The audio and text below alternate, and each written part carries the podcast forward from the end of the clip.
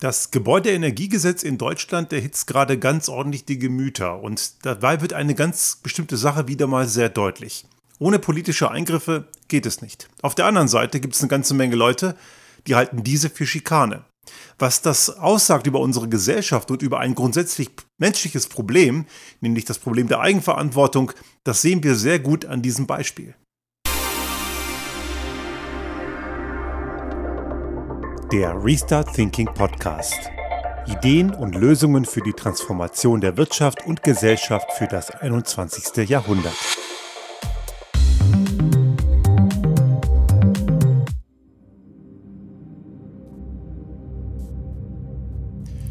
Einige Leute laufen gerade richtig heiß bei diesem Thema Gebäudeenergiegesetz, kurz GEG. E das ist ein Gesetzesentwurf aus dem Hause von Robert Habeck, dem deutschen Bundeswirtschaftsminister. Und das ist schon lange ein Thema in der breiten öffentlichen Wahrnehmung. Bei diesem Thema werden allerdings einige Sachen sehr, sehr deutlich. Und ich habe schon einige Folgen hier in den letzten Wochen zu den sogenannten Gesternklebern gemacht. Und es stellt sich heraus, dass sich die Gefahr, auch ich habe die Gefahr dieser Gesternkleber-Szene unterschätzt. Die sind eigentlich noch sehr viel gefährlicher, als man es sich vielleicht vor einigen Wochen hätte ausmalen können. Man erkennt nämlich hier ein ganz gewisses Muster. Und ich möchte, um dieses Muster auch zu verdeutlichen, nochmal auf eine Folge von Bosetti will reden eingehen. Sarah Bosetti, eine sehr begnadete und wirklich sehr pfiffige und kluge Frau, die gute Satire macht. Und die bringt das mit ihren Kurzvideos, die sie im ZDF macht, in der Mediathek zu sehen, immer sehr gut auf den Punkt. Das Problem ist nur, dass die Leute, die es eigentlich verstehen müssten, wahrscheinlich ihr werden nicht folgen können, weil sie einen sehr, durchaus sehr hohen Anspruch hat in dieser, in dem, was sie tut. Und das macht sie auch sehr geschickt. Und da steckt sehr viel Substanz drin. Aber was sie gemacht hat, und ich möchte das als Anlass nehmen, um die Problematik in dieser Folge ein wenig zu verdeutlichen. Sie hat eine Art eine Art Klimarat versucht zu entwickeln, einfach ein Experiment mit der Online-Community, wo es darum ging, ein paar Ideen und Ansätze und Lösungsansätze für die Bewältigung der Gesellschaft, äh, für die, gegen die Klimakrise vorzugehen und damit Dinge in die Breite zu bringen. Natürlich ist das erstmal fiktiv, weil es hat ja keine bindende Wirkung. Aber das sind in dem ersten Moment, in einer ersten Folge, wo es darum ging, gute Ideen zu generieren, eine ganze Menge sehr schlaue Ideen rausgekommen. Ich habe nur einige überflogen in den Kommentarspalten, zumindest auf dem YouTube-Kanal. Es gibt das Ganze ja auch noch auf anderen Social-Media-Kanälen. Aber laut ihrer Aussage waren die allermeisten Beiträge sehr konstruktiv und sachlich. Um ehrlich zu sein, habe ich das nicht erwartet, aber immerhin schon mal eine positive Überraschung. Jetzt ist natürlich dann die nächste Frage auch dort, was kann man von dem, was vorgeschlagen wurde, auch tun? Und die haben dabei so eine Online-Abstimmung gemacht und auch das ging in einem weiten Teil natürlich sachlich weiter, aber man erkannte dann durchaus nach ein paar Tagen, dass sich die Leute, die Ich bin gegen alles, also die Gesternkleber-Fraktion, sich organisiert hat, um genau diese Umfragen in ihrem Sinne umzumanipulieren. Das ist dann zwar nicht gelungen, weil die Vernünftigen waren dann zumindest in diesen Kanälen immer noch auf der Mehrheit, aber man erkennt dort einen Punkt, dass gewisse Leute einfach grundsätzlich mal gegen alles sind. Und jetzt kommen wir in den Punkt, dass diese Leute, die gegen alles sind, und das erkennen wir gerade bei diesem Thema Gebäudeenergiegesetz, sehr, sehr laut sind, oft sehr viel Geld haben und auch sehr viel Macht und Einfluss. Eins ihrer größten Mediensysteme ist der Springer-Konzern, ein sehr fragwürdiges Medienunternehmen aus Berlin, das schon seit Jahrzehnten nicht unbedingt eine weiße Weste hat, aber man weiß sehr genau, dass die einem Großinvestor gehören, der auch große Anteile in fossilen Energieträgern hat. Und es ist ja auch rausgekommen durch äh, geleakte Chats vom Chef vom, von Herrn Döpfner, das ist der Chef dieses Konzerns, dieses Medienunternehmens, der auch ganz klar angewiesen hat, die FDP hochzuschreiben, die Grünen kaputt zu schreiben. Und die haben natürlich eine mediale Macht und das tun sie auch heute noch. Also eine, da ist eine ganz klare Systematik erkennbar. Und jetzt bekommt natürlich, und das ist genau diese Community von Leuten, von denen Sarah Bosetti in, ihrer, in ihrem Experiment des Bürgerrats einen, einen Effekt beobachten konnte, die eben gegen alles sind und das auch orchestriert und systematisch versuchen, dort so weit reinzubringen, dass es auch aussieht, als sei das die überwältigende Mehrheit. Und diese Leute nutzen natürlich diese Medienmacht und ihren Einfluss, um das zu verhindern, was längst notwendig ist. Und jetzt kommen wir zu dem Paradoxen an der ganzen Geschichte, nämlich Robert Habeck, ja, er hat handwerkliche Fehler gemacht und ja, er hat einen waschechten Vetternskandal, Vetternwirtschaftsskandal an der Backe. Und das zu kritisieren und nicht gut zu finden und Aufklärung zu fordern, ist völlig legitim. Aber die Leute, die das jetzt am lautesten tun, die fordern keine Aufklärung, die fordern auch keine sachliche Analyse dieses Problems, sondern die nehmen das zum Anlass, ihr Feindbild Nummer eins komplett zu demontieren. Und jetzt unabhängig von der Frage, was da an handwerklichen Fehlern passiert ist und was da natürlich auch an Vetternwirtschaft-Problemen zu sehen ist, man muss auch diesen Leuten, die in der Vetternwirtschaft verwickelt sind, erstmal erstmal bescheinigen, dass sie von dem, was sie tun, sehr viel verstehen und nicht alles falsch gemacht haben, was nicht ihre Vetternwirtschaft entschuldigt. Aber grundsätzlich sind das nicht irgendwelche unfähigen Leute, die sich nur bereichert haben und dort nur sitzen, weil sie irgendjemanden kennen, sondern die sitzen zumindest auch dort, weil sie etwas können. Und die haben in den letzten Monaten schon einige Sachen vorangebracht, die in die richtige Richtung gehen. Und jetzt kommen wir zu diesem Gebäudeenergiegesetz, was so wahnsinnig die Gemüter ja auch hochheizt. Nämlich ein Gesetzentwurf, der besagt, dass ab 2024 eben nur noch Heizungen neu eingebaut werden dürfen, die 65 Prozent der Energie regenerativ erzeugen. Das ist ein Rahmen, ein Rahmen, eine, eine, ein Rahmenwerk, was Sinn macht. Und die einige denken, jetzt müssen wir alle Wärmepumpe einbauen. Nein, das stimmt nicht. Es gibt da auch andere Ansätze. Da steht ja nicht, dass man ab 2024 beim Neueinbau nur noch Wärmepumpen einbauen darf, sondern eben Heizsysteme, die 25, die 65 Prozent der Energie regenerativ erzeugen. Das ist was anderes.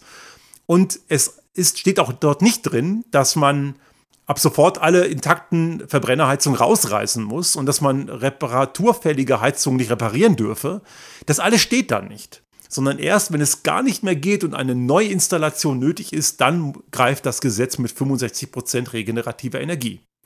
Und das bringt einige schon so weit, dass sie dort von irgendwelchen Enteignungsparanoia kommen und von irgendeiner Planwirtschaft. Und da gibt es eben genau diese Leute, die einmal natürlich die Lügen verbreiten, die einfach gar nicht stimmen, um diesen Entwurf zu diskreditieren. Und dazu machen sie natürlich Herrn Habeck gerade für alles verantwortlich, auch wenn ihnen am Sonntag irgendein Pups quer sitzt, dann ist wahrscheinlich auch Herr Habeck verantwortlich. Aber so ist das mit den Gesternklebern, da sind einfach Feindbilder komfortabler als sachliche Kritik. Und natürlich kann man das Vorhaben sachlich kritisieren und da gibt es auch was zu kritisieren, aber das tun die nicht, denn das würde bedeuten, dass sie selber auch sachliche Lösungsangebote hätten. Und die Leute, die jetzt besonders laut da rumschreien, und das sind eben Leute, die entweder Mitglied oder eben auch früher in Verantwortung von Unionsparteien oder einer FDP sind und zumindest deren Anhängerinnen und Anhänger und die dann am lautesten blöken, aber genau diese Leute haben das Problem erzeugt. Das Problem, das Robert Habeck gerade versucht zu lösen, ist ein Problem, das andere angerichtet haben. Und die, die es angerichtet haben, sind gerade sehr, sehr laut. Und wenn man ihnen das sagt, werden sie sehr, sehr dünnhäutig. Und das ist eben das eine Problem. Sie haben keine Lösung oder haben aber selbst das Problem erzeugt und zählen jetzt denjenigen an, der wenigstens versucht, das Problem zu lösen und der auch dafür durchaus ein paar sehr brauchbare Ansätze hat egal welche handwerklichen Fehler jetzt noch da drin sind, man kann die natürlich auch lösen und dafür Vorschläge machen, aber das passiert eben nicht. Dafür müsste man ja eben mehr tun, als nur rumzuschreien und Feindbilder zu kultivieren. Jetzt haben wir noch, noch das nächste Problem und da gibt es eine ganze Menge Leute, die jetzt auch da wieder die böse Enteignung und die böse Planwirtschaft wettern, wie ich es gerade schon erwähnt habe, weil der Staat jetzt angeblich den Leuten vorschreibt, was sie zu tun und zu lassen haben. Ich habe letztens einen, einen, einen, Kommentar gehört von einem äh, von, äh, von einer Person, äh, die sagte, ähm, wir dürfen in Deutschland unser Geschlecht frei wählen, aber wie wir heizen dürfen, das wird uns vorgeschrieben. Was das eine mit dem anderen zu tun hat, möchte ich mal dahingestellt lassen, hat es nämlich gar nicht. Und auch der erste Teil der Aussage, man dürfe das Geschlecht frei wählen, stimmt ja auch nicht. Da gibt es durchaus ein paar andere Auflagen und Regularien dahinter. Aber darum geht es hier gar nicht, sondern auch die zweite Teil der Aussage ist falsch. Natürlich darf ich mir aussuchen, wie ich heizen will. Ich muss nur ein paar Rahmenbedingungen erfüllen. Und diese Rahmenbedingungen, die fallen auch nicht vom Himmel. Diese Rahmenbedingungen sind gegeben durch Ziele, die wir im Kontext der Klimakrise dringend erreichen müssen. Der Gebäudesektor ist genauso wie der Verkehrssektor noch immer im Hintertreffen. Dort werden die Klimaziele Jahr für Jahr gerissen. Und dass man dort was tun muss, ist längst überfällig. Und natürlich äh, fühlt sich jetzt das Regelwerk von Robert Habeck und seinem Ministerium jetzt sehr, sehr stark nach Eingriff an, weil man 10, 15 Jahre davor nichts getan hat. Und da liegt das Problem. Wenn jetzt irgendwelche Leute auch raushauen, die bösen Grünen und der Robert Habeck, die nehmen uns den Wohlstand weg und treiben uns in die Armut, das ist natürlich kompletter Dünnpfiff, weil genau diese Leute, die sich jetzt so laut dagegen aufregen, genau die treiben die Gesellschaft in die Armut. Denn was wollen die? Die wollen, dass sich nichts ändert. Die wollen, dass alles so bleibt, wie es ist und die fallen auf die Lügen der Fossillobby rein, hier insbesondere der Gaslobby, die einem noch immer erzählen will, dass Gasheizungen eine tolle Sache sind und dass man die auch weiter braucht und dass die halt in ein paar Jahren dann statt mit Erdgas dann mit irgendwelchen, dann mit Wasserstoff funktionieren würden. Das ist eben das, und ich habe den Begriff hier schon ein paar Mal benutzt, was man als heiße Eislutscher bezeichnet. Das wird nicht passieren. Und genau damit treibt man Leute in eine Abhängigkeit und vor allem in ein finanzielles Fiasko. Wir wissen aus verschiedenen Berichten, und ich habe das auch von, direkt von, von Heizungsherstellern und von Installateuren gehört, die sagen, Leute rennen denen jetzt die Bude ein und wollen nochmal schnell eine Gas- oder eine Ölheizung installieren. Das ist Schuss ins Knie mit Ansage, denn das sind die gleichen Leute, die in einigen Jahren über hohe Preise motzen werden und dann nach Staatshilfe rufen werden. Man muss da hier ganz klar sagen, sollte man ihnen nicht geben, äh, weil selber schuld. Aber man hat genau hier das Problem, dass diese Leute so reagieren, weil einerseits die Gesternkleber-Szene Lügen über dieses Gesetz verbreitet. Also Enteignung und du musst deine Heizung rausreißen, ist Quatsch, ja, muss man nicht. Und auf der anderen Seite eben auch das Märchen, dass man auch weiterhin ganz entspannt mit dieser Technologie wird heizen können. Und das wird eben nicht gehen. Wasserstoff, haben wir schon oft drüber gesprochen, wenn er grün ist, ist sehr selten. Keine 1% weltweit und es werden natürlich mehr, aber nicht so wahnsinnig viel mehr. Das heißt, der grüne Wasserstoff ist selten und dementsprechend wird er teuer. Dazu kommt, wenn ich als Betreiber einer Gasheizung, die mit Wasserstoff geheizt werden, betrieben werden kann, Wasserstoff in der Leitung haben will, muss die ganze Region, in der ich mich befinde, auch Wasserstoff in der Leitung haben können. Das bedeutet, alle Heizungen in dieser Region, die verbrennergetrieben sind, müssen wasserstofffähig sein. Das kann ich allerdings nicht voraussetzen. Das bedeutet, ich begebe mich da in eine Falle, aus der ich dann so schnell nicht rauskomme. Und dann wird es richtig, richtig teuer. Dagegen ist die Sanierung und die Investition in eine zum Beispiel Wärmepumpe, eine von vielen Möglichkeiten bei diesem Gesetz, sehr viel günstiger. Vor allem sie wirkt ab sofort. Und das ist genau der Punkt, den diese Szene in doppelter, in dreifacher Hinsicht falsch macht. A, sie hat das Problem erzeugt, durch ihre Ignoranz der letzten 15 bis 20 Jahre. B, sie verbreiten Lügen und Desinformationen über das, was dieses Gesetz aus dem Hause Habeck im, vom Bundeswirtschaftsministerium wirklich aussagt und welche Rahmenbedingungen es dort gibt und welche Fördermöglichkeiten es gibt, auch wenn die sicherlich sehr konfus und komplex sind, aber es gibt einen ganzen Blumenstrauß an Möglichkeiten. Und eine intakte Heizung darf ja weiterlaufen. Da gibt es ein Ablaufdatum 2040, 45, irgendwas in diesem Zeitraum. Und drittens, sie suggerieren einem, dass man auch künftig ganz entspannt weiter mit dieser Steinzeittechnik wird heizen können. Und alles drei ist falsch. Und das sind genau die Leute, die die Probleme erzeugen und am Ende auch Armut erzeugen und große soziale Probleme. Und sie wollen allerdings genau ihre eigenen Fehler jemandem anders, der die Probleme lösen will, in die Schuhe schieben. Und das ist nicht nur scheinheilig, das ist verdammt dumm und absolut kontraproduktiv im Sinne der ganzen Sache und unfair ist es obendrein. Also ich bin überzeugt, einer wie Robert Habeck muss sachliche Kritik ertragen. Kritik an seiner Arbeit, an seinem Ministerium, an seiner Person, ja, muss er ertragen. Das bringt das Amt mit sich. Er ist gewählter Volksvertreter und dazu gehört auch, dass ihn die Bevölkerung offen kritisiert. Das ist nicht nur erlaubt, das ist sogar nötig. Aber diese Gesternkleber-Szene tut das überhaupt nicht. Sie diffamieren, sie beleidigen, sie lügen und sie versuchen ihre eigene Verfehlung ihm in die Schuhe zu schieben. Jetzt muss man auch noch mal wissen, dieses Gesetz, was er jetzt auf 24 vorgezogen hat, hätte laut Koalitionsvertrag E25 kommen sollen. Und die Grundlage dafür hat noch die eine Regierung Merkel geschaffen. Das kommt gar nicht mal komplett von ihm. Und wie ich schon vorhin sagte, die Klimaziele, die Deutschland hat, die erfordern das sowieso. Wenn wir es nicht tun, haben wir ein Problem. Nicht nur von der Klimakrise her, die ohnehin schon immer schlimmer wird und ich glaube, sollte der letzte Honk gemerkt haben, dass der Sommer ein ziemlich trockener wird, sondern wir haben auch wirtschaftlich ein Problem. Denn der Grund, warum ein Traditionsunternehmen wie Fissmann seine, seine Klimatechniksparte an Carrier verkauft hat in den USA, hat auch was damit zu tun, dass man in Europa immer noch auf Steinzeittechnik setzt. Das hat also nichts mit dem Ministerium von Herrn Habeck zu tun, was ja einige jetzt sehr gerne kritisieren. Das ist kompletter Unfug. Es ist natürlich klar, dass ein Unternehmen in Europa mit der Größe, die es hat, gegen asiatische Großunternehmen, die Jahresproduktionen haben, die ein Vielfaches von dem sind, was sie haben, einfach von der Stückzahl und damit von den Margen gar nicht mithalten kann. Die suchen sich also einen Partner. Dass dieser Partner nicht in Deutschland oder in Europa sitzt, das ist die spannende Frage. Warum ist das so? Und die kann man beantworten, weil die Perspektiven in den USA besser sind. Und dort ist genau das passiert, was die Gesternkleber ja gerade so blöd finden, nämlich gesetzliche Regulierung.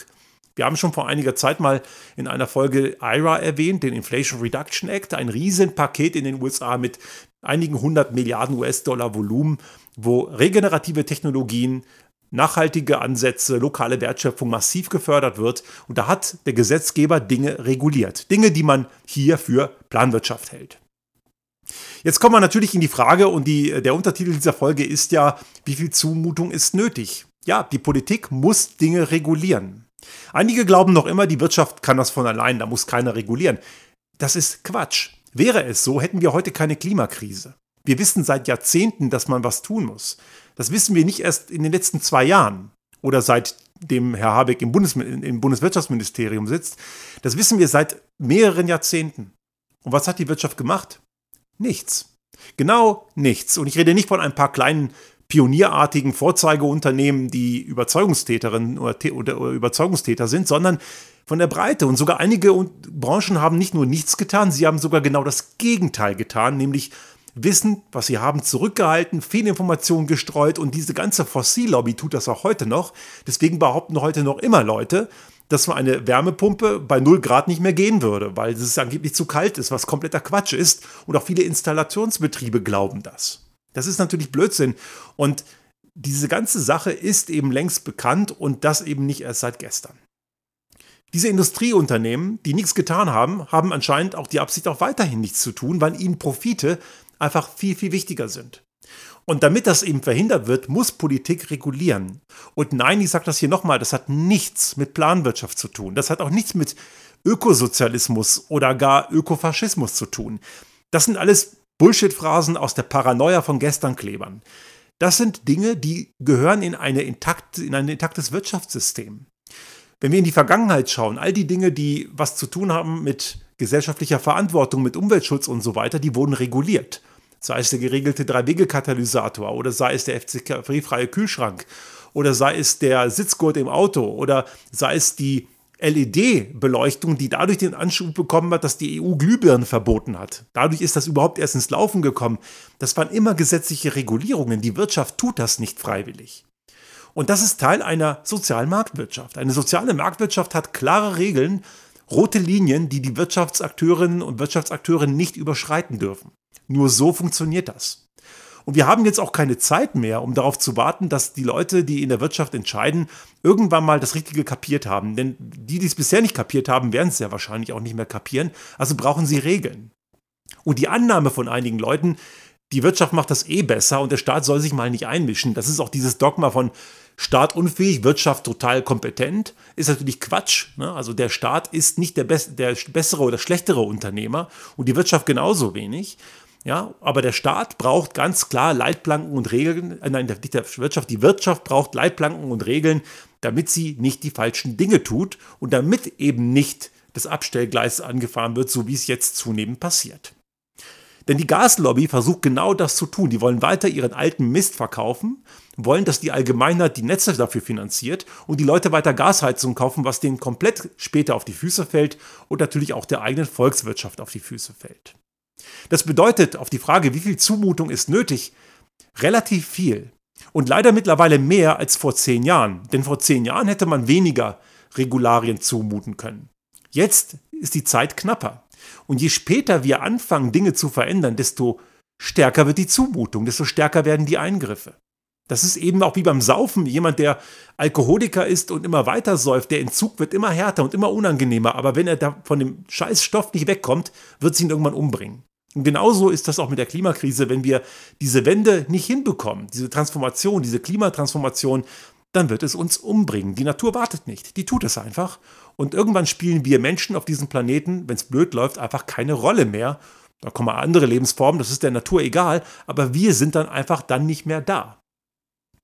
Es gibt auch eine ganz spannende Frage, die auch immer wieder kommt, nämlich die Fragestellung, ist das jetzt alles so eindeutig und viele Leute sagen uns, das ist alles so viel jetzt und wohin geht überhaupt die Richtung? Wir wissen das nicht, ja, uns fehlt Orientierung. Und natürlich muss man die Orientierung geben, aber eigentlich ist die nicht so wahnsinnig schwer. Ich habe schon 2010 meine erste Erdwärmeheizung gebaut und das in einem Haus, das Radiatoren hatte. hat hervorragend funktioniert mit einer Jahresarbeitszahl von drei. Und das ist natürlich nicht super, aber es ist eben auch ein Haus älterer Bauart gewesen mit einer mit, einem, mit, mit, Radiatoren und teilweise Bodenheizung, wo man 40 Grad Vorlauftemperatur bei 0 Grad Außentemperatur gebraucht hat.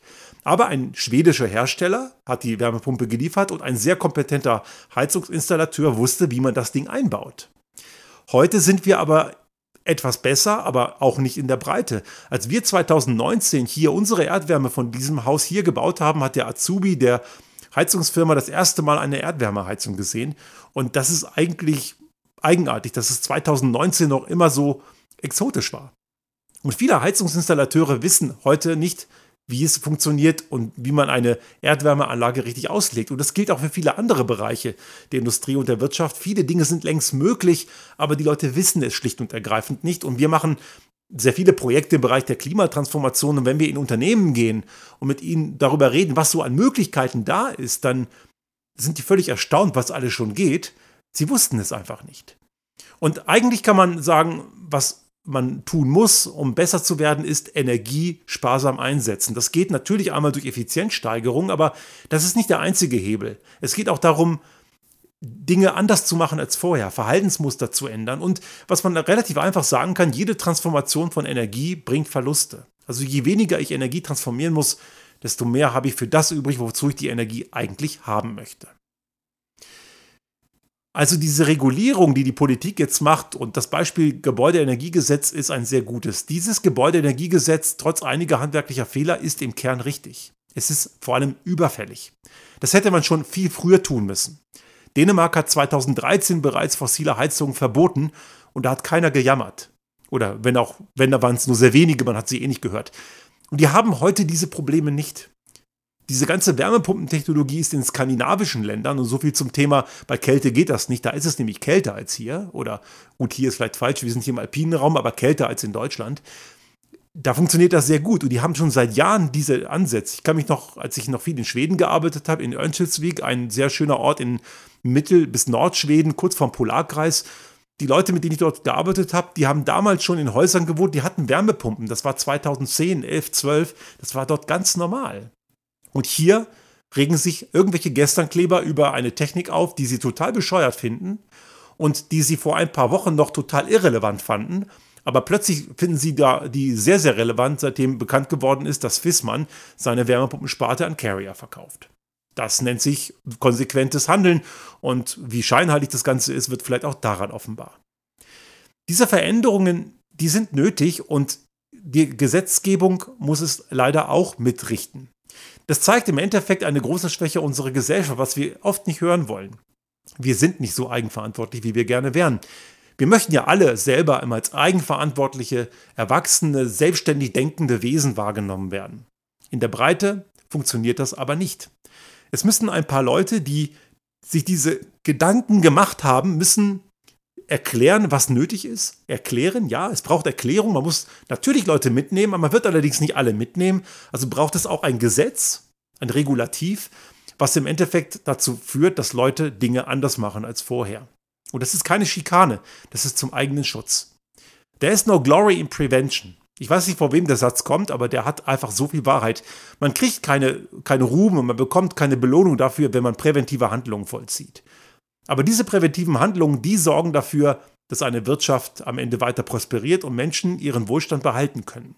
Denn das, was diejenigen, die momentan am lautesten gegen Robert Habeck austeilen und ihn zum Primärfeindbild stilisiert haben, das sind die eigentlichen Probleme. Und diese Probleme sind sehr, sehr toxisch und gefährlich, weil diese Leute so wahnsinnig mächtig und einflussreich sind.